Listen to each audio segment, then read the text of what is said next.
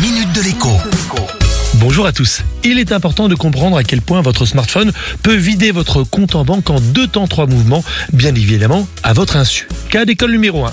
Un enfant se prend de passion pour un jeu gratuit. Problème, ce jeu est tellement addictif qu'il ne peut pas s'empêcher d'acheter la monnaie du jeu, comme par exemple les V-Bucks de Fortnite. Ces monnaies permettent de continuer de jouer ou encore d'améliorer son personnage. Cette plaisanterie peut très vite mal finir. Régulièrement, des parents se retrouvent avec des dizaines, voire des centaines d'euros de dépenses faites à leur insu sur leur téléphone.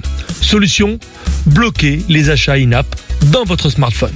Cas d'école numéro 2, vous téléchargez une application en dehors d'un store officiel. Attention, même sur iPhone, en contournant certaines sécurités, c'est tout à fait possible. Problème, ces applications qui n'ont pas été vérifiées peuvent siphonner des informations de votre téléphone, des contacts pour faire d'autres victimes, des photos pour faire du chantage et même dans certains cas, pomper des coordonnées bancaires. Solution, sur Android, ne téléchargez pas d'applications provenant de sources inconnues.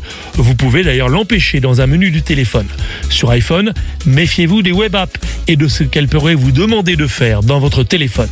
Bien évidemment, tous ces conseils sont valables aussi pour les tablettes, mais aussi pour les ordinateurs de la famille. À demain. La minute de l'écho avec Jean-Baptiste Giraud sur radioscoop.com et application mobile Radioscoop.